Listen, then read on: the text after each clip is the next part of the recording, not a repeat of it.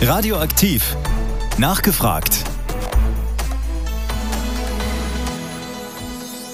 Seit fast 16 Jahren ist Frank Wöbbeke als Kreisbrandmeister in Hameln-Pyrmont im Amt. Ende März nimmt er jetzt seinen Hut und macht den Weg frei für seinen Nachfolger. Grund genug, ein wenig Bilanz zu ziehen. Und das soll nur eines der Themen sein, über das ich heute mit Frank Wöbbeke in der Sendung Nachgefragt spreche. Ich bin Eva Strohdeicher und wünsche Ihnen einen schönen Sonntag. Bleiben Sie dran. Radioaktiv. Nachgefragt.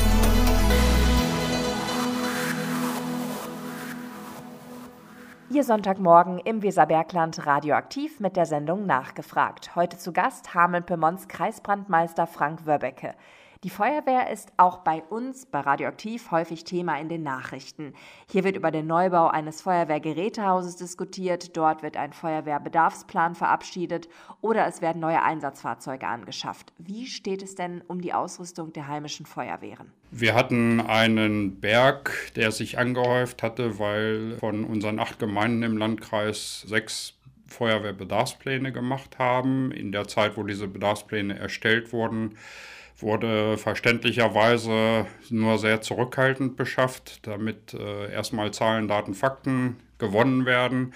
Seitdem die Bedarfspläne vorliegen, manche Kommunen ja bereits in äh, der zweiten Fassung, läuft das mit den Beschaffungen jetzt richtig an, sodass der Fahrzeugbestand doch erheblich verjüngt wird. Auf welchem Stand ist denn die Feuerwehr hier gerätetechnisch? Ist es jetzt, äh, wenn man das vielleicht niedersachsenweit oder sogar bundesweit betrachtet, auf einem besonders aktuellen Stand oder eher hm, hinken wir hier 10, 15 Jahre hinterher? Also 10, 15 Jahre hinterherhinken würde ich jetzt so nicht unterschreiben, aber wir haben natürlich hier insbesondere die Kommunen in der Pflicht. Das heißt, wir haben auch ähm, acht unterschiedliche Stände im Extremfall, was die Beschaffung angeht. Äh, es hat sich dort sehr viel getan in einigen Bereichen. Andere sind äh, aufgrund struktureller Überlegungen dann noch in der Überlegung oder in der, in der Wartehaltung und beschaffen an gewissen Stellen noch nicht. Aber insgesamt muss ich sagen, bin ich äh, zufrieden mit dem, was passiert und habe, denke ich, da schon jetzt in den, gerade in den letzten zwei, drei Jahren einiges äh, sehen können, wo der Fahrzeugbestand erheblich verjüngt wurde, auch die sonstige Technik doch äh, dem heutigen Stand angemessen ist. Wovon hängt das denn ab? Also wer entscheidet denn, hm, da gibt es jetzt ein neues Einsatzfahrzeug oder eben nicht?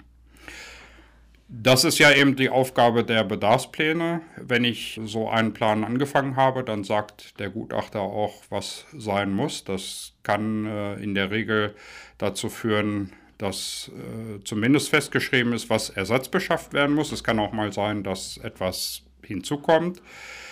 In den zwei Gemeinden, die wir haben, das ist die Stadt Hameln derzeit und der Flecken Koppenbrügge, die noch keine Bedarfsplanung gemacht haben, da sieht dann die Feuerwehrverordnung vor, was als Mindestausrüstung anzuschaffen ist. Das heißt nicht unbedingt, dass das ausreicht, aber da muss man dann eben, wenn man aus Feuerwehrsicht meint, das ist so nicht ausreichend, entsprechend begründen gegenüber der Politik, die dann ähm, darüber entscheiden muss äh, ja, aufgrund äh, ja, der aktuellen Ereignisse weltweit ist es ja doch teilweise schwierig, dass Lieferketten eingehalten werden. Wie ja. sieht das denn zum Beispiel mit Feuerwehrfahrzeugen aus? Ich weiß, wir haben vor zwei Jahren nach einem neuen Auto geguckt. Das war gar nicht so einfach, was zu finden, weil es einfach nichts gab. Wie sieht das aus, wenn man jetzt sagt, äh, Gemeinde XY sagt, wir hätten jetzt gern das und das Fahrzeug? Wie schnell ist es denn überhaupt da? Wenn Sie wirklich ein Fahrzeug bestellen und auf Ihre Bedürfnisse anpassen, dauert das heute noch länger als vor zwei Jahren. Wir haben Lieferzeiten zwischen zwei und drei Jahren im Moment. Sie können Glück haben, wenn Sie etwas nachfragen, was nicht so gängig ist, was vielleicht aufgrund der Preise nicht so gängig ist oder weil es ähm, eine spezielle Konfiguration ist, dann können Sie Glück haben, dass es schneller geht.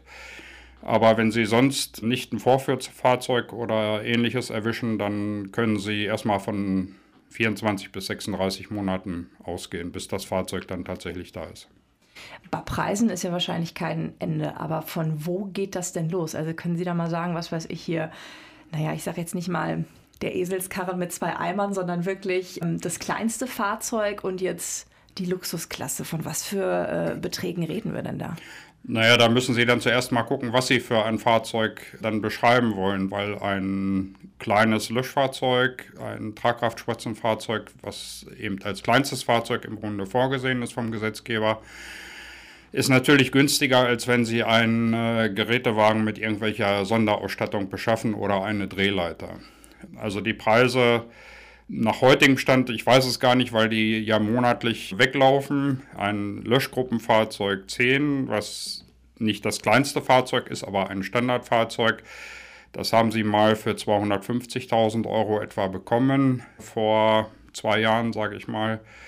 Ähm, da bezahlen sie im Moment, ich denke, wenn Sie 150.000 nochmal drauflegen, dann sind Sie bei den heutigen Preisen. Was eine Drehleiter aktuell kostet, kann ich Ihnen gar nicht sagen. Da waren wir, naja, bei 600.000, 700.000 Euro. Ich denke mal, dass Sie nach der Inflation heute eine Drehleiter wahrscheinlich um die eine Million Euro rechnen müssen. Okay, also ordentliche Beträge. Auch Fusionen von Ortsfeuerwehren sind immer wieder ein Thema. Was steht da in nächster Zeit bei uns im Landkreis an? Ja, wir sind ja bereits von ehemals 116 Ortsfeuerwehren auf im Moment 107 und zum Ende des Quartals auf 106 dann geschrumpft. Das sind teilweise Auflösungen von Ortsfeuerwehren, aber eben auch teilweise Fusionen. Und es sind weitere schon beschlossen, die im Grunde politisch und auch von Seiten der Kommunalaufsicht äh, abgesegnet sind. Das ist äh, zum Beispiel eben der Stützpunkt Hesling, wo die vier Ortsfeuerwehren Fuhlen, Rumbeck, ähm, Friedrichsburg und Hesling ja beschlossen haben, zusammenzugehen. Da ist das im Grunde alles schon eingetütet. Es wird eben nur, nur in Anführungsstrichen noch darauf gewartet, dass das gemeinsame Haus da ist. Dann wird aus vier Ortsfeuerwehren eine. Das heißt, wir haben dann wieder drei weniger. Gleiches ist politisch ja auch vorgesehen im Bereich Ammelgatzen zum Beispiel, wo Himmischenburg, Welsede und Ammelgatzen dann zusammengehen. Und auch da werden es dann wiederum zwei weniger sein. Und das wird auch noch nicht das Ende der Fahnenstange sein. Ich rechne damit, dass wir irgendwann äh, auch zweistellig werden. Gibt es Ecken im Landkreis, wo Sie sagen, puh, wenn es da brennt, das dauert, bis die Feuerwehr da ist. Einfach, ja, weil ja, die Fläche nicht mehr gut genug versorgt ist mit Ortsfeuerwehren. Das würde ich so nicht unterschreiben, weil das ja genau das ist, was geprüft wird, wenn eine Ortsfeuerwehr aufgelöst werden soll. Das geht nur dann, wenn im Grunde die Nachbarschaft dann in vertretbarer Zeit da ist. Wir haben Bereiche, wo wir auch damit seit ähm, Jahren zu tun haben. Das hat zum Beispiel der Bedarfsplan Bad Münder gebracht. Da ist ja die Ortschaft Nienstedt von Einbeckhausen doch relativ weit weg, weil der Berg dann dazwischen ist. Alles, was aus Einbeckhausen rausfährt, muss den Berg hoch. Dort ist es so, dass die Ortsfeuerwehr Nienstedt als das im Grunde durch den Bedarfsplan aufgedeckt wurde, dass wir da zusammen mit der Stadt, der Feuerwehr gesprochen haben und dort ist eine Besserung eingetreten, weil die sich in den ersten zehn Minuten im Grunde alleine helfen müssen. Wie steht es denn eigentlich um die Gerätehäuser? Sind die auf einem guten Stand oder sagen Sie, puh, da äh, muss auch definitiv in den nächsten fünf bis zehn Jahren an vielen Stellen nachgebessert werden? Man sieht das ja an den Bautätigkeiten an mehreren Bereichen, dass das aus verschiedenen Gründen so meistens nicht mehr funktioniert, weil die entweder zu klein sind, zu klein geworden sind. Das ist auch jetzt nicht Schuld der Feuerwehr, dass die immer größere Fahrzeuge sich aussucht, sondern es ist einfach so, dass ein Fahrzeug mit gleichem einsatztaktischen Wert heute viel schwerer und viel größer ist, weil die Vorgabe machen meistens die Lkw-Hersteller, aber auch der Gesetzgeber, zum Beispiel mit der Abgasreinigung, die einige hundert Kilogramm zusätzlich äh, an Gewicht bringt, aber für uns natürlich so erstmal keinen Nutzen hat. Trotzdem muss sie untergebracht werden im Fahrzeug und natürlich dann auch im Feuerwehrhaus. Damit wird aber das Fahrzeug größer und ähm, an vielen Stellen wird neu gebaut und wird auch noch neu gebaut werden müssen. Sagen Sie, hat man da ein bisschen was verpasst? Hat man die Feuerwehr da kaputt gespart oder haben die Gemeinden das so in dem Maße gemacht, wie es halt eben finanziell möglich ist? Das ist sowohl als auch, würde ich sagen. Viele Gemeinden haben in der Vergangenheit es so gehandhabt. Das betrifft aber ja nicht nur die Feuerwehr, das betrifft auch Sporthallen, dass eine Halle hingestellt wurde, egal ob es jetzt für ein Auto ist oder für den äh, Sportbetrieb. Und dann waren alle glücklich und dann äh, war natürlich die Zufriedenheit da. Aber eine Bauunterhaltung, die man ja zu Hause eigentlich von Anfang an macht, dass man guckt, wo geht was kaputt, wo muss ich vielleicht noch mal irgendwas nachbessern, die hat in der Regel in den vergangenen Jahrzehnten nicht so stattgefunden, wie es vielleicht hätte sein sollen. Da schließe ich den Landkreis genauso wenig aus wie die Gemeinden, weil auch der Landkreis hat ja eigene Gebäude. Und das, was regelmäßige Wartung dieser Gebäude angeht, das ist sicherlich an der einen oder anderen Stelle zu kurz gekommen. Radioaktiv. Nachgefragt.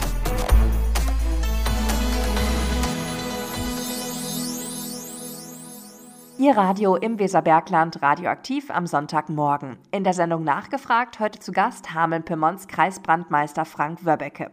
Früher war die Uniform, egal ob bei Polizei, beim Rettungsdienst oder auch bei der Feuerwehr, mit Respekt verbunden.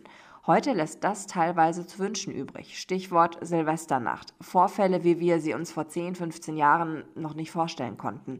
Dass Rettungskräfte mit Feuerwerkskörpern beworfen und beschossen wurden, bedroht wurden, in Hinterhalte gelockt wurden, um die Einsatzfahrzeuge zu plündern. Herr Wöbbeke, mit was für einem Gefühl blicken Sie auf die vergangene Silvesternacht? Ja, das ist schon sehr verstörend. Und wenn man die Bilder sieht, es gibt ja genug Videos davon, auch im, im Internet, und wenn man die sieht, fragt man sich natürlich schon, warum die Polizei an der einen oder anderen Stelle nicht einschreitet, gerade wenn es auch von Bürgern, die dort wohnen, teilweise eben selbst auch Migranten, ja erklärt bekommt, zumindest kommt es im Video genauso rüber, dass zum Beispiel in einem Gebäude seit Jahren solche Dinge passieren, dass also die Nachbargebäude beschossen werden, also wirklich gezielt beschossen werden, dass auch auf Passanten geschossen wird, auf Fahrzeuge geschossen wird. Gerade wenn so etwas eben nicht das erste Mal ist, ist natürlich die Frage, warum die Polizei nicht einschreitet. Wo es in unserem Staat eben dran hapert im Moment, ist die innere und äußere Sicherheit. An vielen Stellen, der Staat hat das Gewaltmonopol und wir normale Bürger wollen, denke ich auch nicht, dass jemand anderes dieses Gewaltmonopol in die Hand nimmt als der Staat. Aber dann muss der Staat auch für Sicherheit sorgen und muss dort klar auftreten und darf sich dann auch nicht vom Feld verweisen lassen, wie es leider aus Respektlosigkeit, was auch immer oder Provokation an manchen Stellen passiert. Worauf führen Sie diese Entwicklung zurück? Können Sie da irgendwie was ausmachen, wo Sie sagen, daran hapert es, daran liegt es? Das hat mit Sicherheit mehrere Umstände. Die Silvesternacht war schon immer problematisch, was ja gewisse Gruppen angeht, was Alkohol angeht. Es hat aber vielleicht Ausmaße angenommen, die, ich sag mal, bei uns noch erträglich sind. Aber auch wir haben hier zum Beispiel Bereiche, wo es schwierig wird. Das, wo man dann sagt, ihr braucht hier jetzt nicht durch, wir machen hier Feuerwerk und äh, hier fährt jetzt kein Rettungswagen oder kein Löschfahrzeug durch. Ist am Ende alles gut gegangen, aber diese, diese Momente, dass wir in der Anfahrt äh, verzögert wurden, das gab es hier auch. Das ist also etwas, wo man sagen muss, das hat es so vor 15, äh, 20 Jahren noch nicht gegeben. Wenn Sie jetzt hier Ort im Landkreis ausmachen würden, wo würden Sie sagen, wo kann das gerade an Silvester schon mal heikel werden, dass zum Beispiel die Durchfahrt erschwert, verweigert wird oder wie auch immer? Hm, da mache ich jetzt keine Mutmaßung, sondern ich sage das, was war. Das war einmal in Bad Pyrmont, wo laut Stadtfeuerwehr, ich habe das ja abgefragt, weil von Anfang an das Interesse auch der Medien da war, wo äh, im Bereich des Lidl, also gleich am, am Feuerwehrhaus im Grunde, zum Teil vermummte, zum Teil stadtbekannte Migranten standen, die laut Stadtfeuerwehr die Anfahrt verzögert haben. Und im Bereich Kuckuck ist Ähnliches passiert, wo es nicht zur Eskalation gekommen ist, aber schon die Feuerwehrleute eine Bedrohung gespürt haben, die sich in dem Moment aufgelöst hat, als die Dame, die das Hilfeersuchen an uns gerichtet hat, dann auch in der Tür erschien und die Kräfte im Grunde dahin geführt hat, wo sie helfen sollten. Da war das dann im Grunde erledigt. Aber dass man eben ähm, in der Anfahrt behindert wird oder dass eine bedrohliche Lage auftritt, das ist schon mittlerweile an solchen Tagen auch der Fall. Was wir immer schon hatten, auch vor 15, 20 Jahren schon, das können Sie auch relativ schnell wieder erleben, ist, wenn die Feuerwehr zumachen muss, aufgrund eines Verkehrsunfalls, also eine Straße zumachen muss, dass dann Autofahrerinnen und Autofahrer da kommen und ein ja, Problem damit haben, dass die Straße im Moment zu ist und sie dann nun nicht durchfahren können und es dann zumindest verbal zur Eskalation kommt. Das gab es eigentlich die letzten Jahre schon immer. Werden da Feuerwehrleute eigentlich irgendwie geschult, wie die mit solchen Situationen umgehen müssen? Wir haben neulich darüber gesprochen, auch mit dem Rettungsdienst zusammen. Und da wird Polizei oder auch Rettungsdienst natürlich wesentlich mehr geschult als Feuerwehr, weil wir eigentlich mit einem direkten Patientenkontakt äußerst selten zusammenkommen, jedenfalls viel seltener als der Rettungsdienst. Natürlich, wenn ein Verkehrsunfall ist, vielleicht sogar mit eingeklemmten Personen, dann müssen wir auch an die Patienten relativ dicht dran. Aber da gibt es solche Situationen nicht an der Stelle. Und ansonsten sind wir ja eher diejenigen, die dann mit Technik kommen und Leute rausholen, wo das keine Frage ist, oder eben Sachwerte schützen. Also der Rettungsdienst, die Polizei kommt sicherlich wesentlich dichter an Personen ran. Im wahrsten Sinne des Wortes hochexplosiv wird es natürlich an Silvester auch durch die Feuerwerkskörper. Würden Sie so weit gehen und sagen, Feuerwerkskörper gehören verboten. Das lassen wir einfach aus ja, mehrfacher Hinsicht, sei es jetzt Umwelt, aber sei es auch die Sicherheit, sein? Auf keinen Fall aus Gründen der Sicherheit, weil ich das so sehe, dass es ist bei uns ein Brauch, so wie das Osterfeuer und andere Dinge auch. Und das aus Gründen der Sicherheit zu verbieten, halte ich gar nichts von, weil wir damit unsere Gebräuche, unsere Freiheit immer weiter einschränken. Es ist der verantwortungsvolle Umgang damit gefragt. Dann ist eben die Frage auch, wenn ich es verbiete, wie weit lassen sich dann Personengruppen davon beeindrucken, die jetzt schon dem Recht zuwiderhandeln? Äh, was soll das bringen, ist dann die Frage. Die Polizei muss anfangen, das durchzusetzen, was in ihren Möglichkeiten steht. Und ich denke mal, dann würde sich an vielen Stellen so eine Frage nicht stellen. Wir haben schon über die Ortsfeuerwehren in mehrfacher Hinsicht gesprochen, sei es jetzt Auflösung, Fusion und den aktuellen Stand der Gerätehäuser. Wie steht es denn um die Mitgliederzahl der Feuerwehren bei uns im Landkreis? Die sieht sehr gut aus, denke ich mal. Es ist natürlich immer die Frage, welche Ortsfeuerwehr gucke ich mir an. Es gibt ja eben welche, wo die Entwicklung so war, dass in den letzten zehn Jahren der Mitgliederbestand so weit geschrumpft ist, dass diese Ortsfeuerwehren geschlossen werden mussten.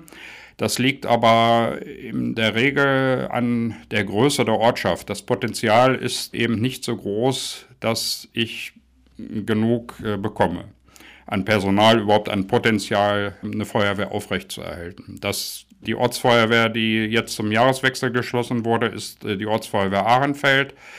Eben ein relativ kleiner Ort, auch trotz Werbung nochmal, trotz ja doch einem Zeitraum, der gewährt wurde, das nicht zum Erfolg geführt hat. Auf der anderen Seite ist es so, dass uns seit zehn Jahren, also vom Stand 31.12.2012 zum 31.12.2022, genau 58 Personen entgangen sind, äh, die wir also weniger haben. Ich denke, das über einen Zeitraum von zehn Jahren das ähm, bereitet nicht unbedingt Kopfzerbrechen. Es ist so, dass vieles auch nachkommt. Insofern habe ich da überhaupt keine Sorgen, weil auch mit Einführung der Kinderfeuerwehren die Jugendfeuerwehren an vielen Stellen wieder Zuwachs erfahren der Eintritt in die Einsatzabteilung dann irgendwann erfolgen wird. Sicherlich nicht bei allen, weil der eine oder andere doch ein anderes Hobby für sich entdeckt oder die Berufsausbildung oder das Studium dann im Grunde davon abhält, weiterzumachen. Aber insgesamt habe ich da keine Zukunftssorgen, dass sich da irgendetwas verschlechtert. Wir haben äh, zwar im Bereich der ja, männlichen Personen einen Rückgang gehabt, aber wir haben in den letzten Jahren einen immer höheren Frauenanteil in den Feuerwehren gehabt und das wird sich auch weiter fortsetzen, weil man ja sieht, was kommt nach. Und wir haben durchaus im Bereich der Truppmann-Ausbildung, das ist im Grunde der, der Einstieg dann in die Feuerwehrausbildung, Lehrgänge, die teilweise Parität oder sogar Frauenüberhang haben. Und insofern wird das wahrscheinlich auch diesen Weg weitergehen. Wir liegen jetzt zum Jahreswechsel bei 19 Prozent Frauenanteil. Das ist äh, weit über dem Schnitt im Land Niedersachsen und auch über dem Bundesschnitt. Von daher bin ich also da ohne große Sorge, dass das auch in den nächsten Jahren sich so fortsetzen wird. Was macht denn die äh, Feuerwehr hier speziell zur Nachwuchsgewinnung? Das sind in der Regel die Kinderfeuerwehren. Es gibt zwar auch Quereinsteiger, die später kommen mit 25, 30, manche auch noch älter zur Feuerwehr kommen, wo man natürlich den Luxus dann meistens hat, dass Ausbildung abgeschlossen ist, dass vielleicht auch die Wohnortwahl in der Weise erfolgt ist, dass ein Haus gekauft oder gebaut wurde. Also die Wahrscheinlichkeit relativ gering ist, dass die oder derjenige nochmal irgendwo anders hinwechselt. Aber die Masse an Personal kommt natürlich über den Weg Kinderfeuerwehren mittlerweile und Jugendfeuerwehr dann in die Einsatzabteilung und gerade diese äh, Kinderfeuerwehr führt dazu, dass viele Kinder dann im Alter von sechs aufwärts im Grunde vor die Feuerwehr begeistert werden können und ihr dann auch die Treue halten. Radioaktiv. Nachgefragt.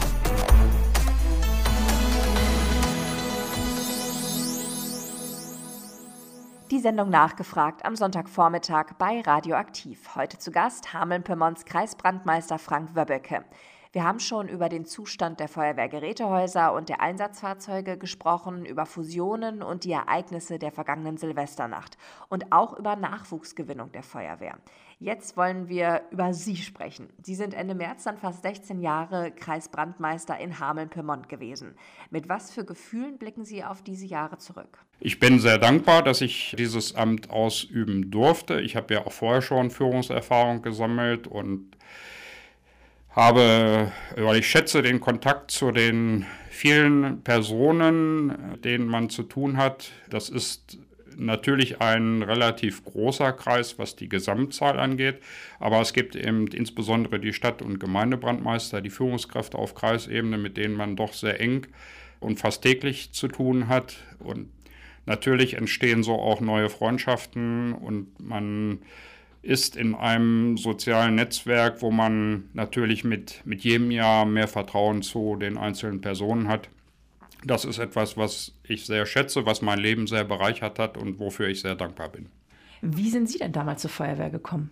Ich habe Feuerwehrmusik gemacht schon und hatte dann aber nicht die Zeit, dass ich in die Jugendfeuerwehr gegangen bin. Jetzt muss ich kurz unterbrechen. Welches Instrument? Ich habe mit Trompete angefangen und habe dann Posaune gespielt. Okay, gut. Das habe ich aufgehört, als ich ins Studium gegangen bin. Da war ich aber auch schon in der Einsatzabteilung. Ich bin einen Tag nach meinem schriftlichen Abitur, nach der letzten Abiturprüfung zu meinem Ortsbrandmeister gegangen und habe gesagt, hier bin ich. Und seitdem, also seit 1985, bin ich dann auch im Einsatzdienst mit tätig. Welche Einsätze sind Ihnen denn besonders im Gedächtnis geblieben? Das ist überhaupt keine Frage, wo ich lange überlegen muss. Da ist ganz vorne dran natürlich der Bahnunfall in Bad Münder, wo ich zwar noch kein Kreisbrandmeister war, aber schon gewählter Abschnittsleiter. Wir haben ja zwei Abschnitte im Landkreis und beide Abschnitte werden durch einen Abschnittsleiter geführt. Da war ich gewählt, zwar noch nicht im Amt, aber ich war schon Gefahrgutbeauftragter. Dieses Amt mache ich auch schon über Jahrzehnte aufgrund meiner beruflichen Ausbildung und dieser Einsatz hat natürlich geprägt weil er doch eine ganz besondere Bedeutung hatte und eben auch zu ja, Nacharbeiten geführt hat äh, in der Aufarbeitung für die Presse, in Vorträgen in Ahrweiler, also bei der Katastrophenschutzschule und so weiter. Für all diejenigen, die ein bisschen jünger sind, können Sie noch mal ganz kurz erklären, was da in Bad Münder passiert ist, der Bahnunfall? In Bad Münder sind zwei Güterzüge aufeinander gefahren. Der eine hat nur, das war, glaube ich, ein Kali-Zug. Das war äh, insofern unproblematisch. Natürlich ein unschönes Ereignis, aber der andere Zug hatte unter anderem Gefahrgut geladen, geladen Epichlorhydrin. Das ist ein nicht so angenehmer Gefahrstoff. Der Behälter ist aufgerissen durch den Aufprall.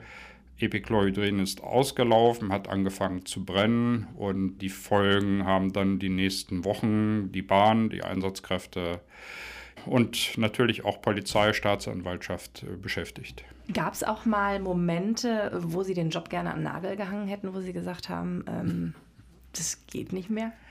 Es geht nicht mehr, habe ich nicht gesagt, aber es gibt natürlich, und ich denke, jeder, der ehrenamtlich irgendwo tätig ist, egal ob es nun Feuerwehr, Sportverein oder andere Dinge sind, wird diese Momente kennen, wo man sich fragt, wofür mache ich das eigentlich? Das ist, denke ich, ganz normal, weil es immer mal irgendwo ja, Frust gibt, wo man vielleicht einen Misserfolg vielleicht in der Art hat, dass äh, Besucher nicht da sind, dass Leute das nicht verstehen, was man eigentlich rüberbringen will, dass Undankbarkeit da ist, dass man selbst irgendwo mit sich unzufrieden ist, weil man vielleicht hinterher sagt, das hätte ich einfach besser anders machen können. Es darf eben nur nicht überwiegen und das hat bei mir nie überwogen. Diese Momente hat man, aber sie sollten natürlich nicht das Übergewicht bekommen. Wie geht es für Sie weiter? Können Sie da mal kurz einen Ausblick geben? Also ich werde keine Langeweile haben. Erstmal habe ich dann wieder mehr Zeit für den Job, mit dem ich eigentlich mein Geld verdiene. Auch dort werde ich weiter, wie in der Feuerwehr, auch Sachen haben, die, auf die ich mich nicht vorbereiten kann, weil wir das auch ja, im Grunde im, im, Bereitschaftsdienst Wasserbehörde ja so haben, dass ein Anruf kommt, man rausfährt und guckt, so wie kann ich jetzt den Schaden beheben. Gewisse Vorkenntnis kann man zwar haben und vielleicht auch eine gewisse Routine, aber jeder Einsatz ist da genauso anders wie bei der Feuerwehr. Ich werde weiterhin in der Feuerwehr tätig sein, in meiner Ortsfeuerwehr und freue mich darauf, dass ich da dann vielleicht mal in der zweiten oder dritten Reihe stehen kann und eben nicht mehr Verantwortung habe, sondern nur mitmachen muss, in Anführungsstrichen. Ihr Nachfolger steht schon fest? Genau, wir haben Vorschlagswahlen im Oktober gehabt. Das Ganze geht ja dann in den Kreistag. Das ist in der Sitzung vor Weihnachten, also Mitte Dezember, passiert. Das heißt, dort findet ja die eigentliche Wahl durch den Kreistag statt. Das ist alles so angenommen worden, wie es die Feuerwehr vorgeschlagen hat. Und nun äh, wird es für die Nachfolger dann am 1. April losgehen. Sagen Sie mal kurz was zu Ihren Nachfolgern. Wer wird das? Mein Nachfolger als Kreisbandmeister wird mein jetziger Vertreter Kai Leinemann aus Gronde. Der ist derzeit auch gleichzeitig Kreisausbildungsleiter. Das ist eine Funktion, die hatte ich vorher auch. Äh, das wird dann Oliver Brackan aus Erzen übernehmen, der auch schon jahrelang Kreisausbilder mit ist, also auch Einblick in die Ausbildung hat und jetzt ein halbes Jahr schon mitläuft als stellvertretender Kreisausbildungsleiter.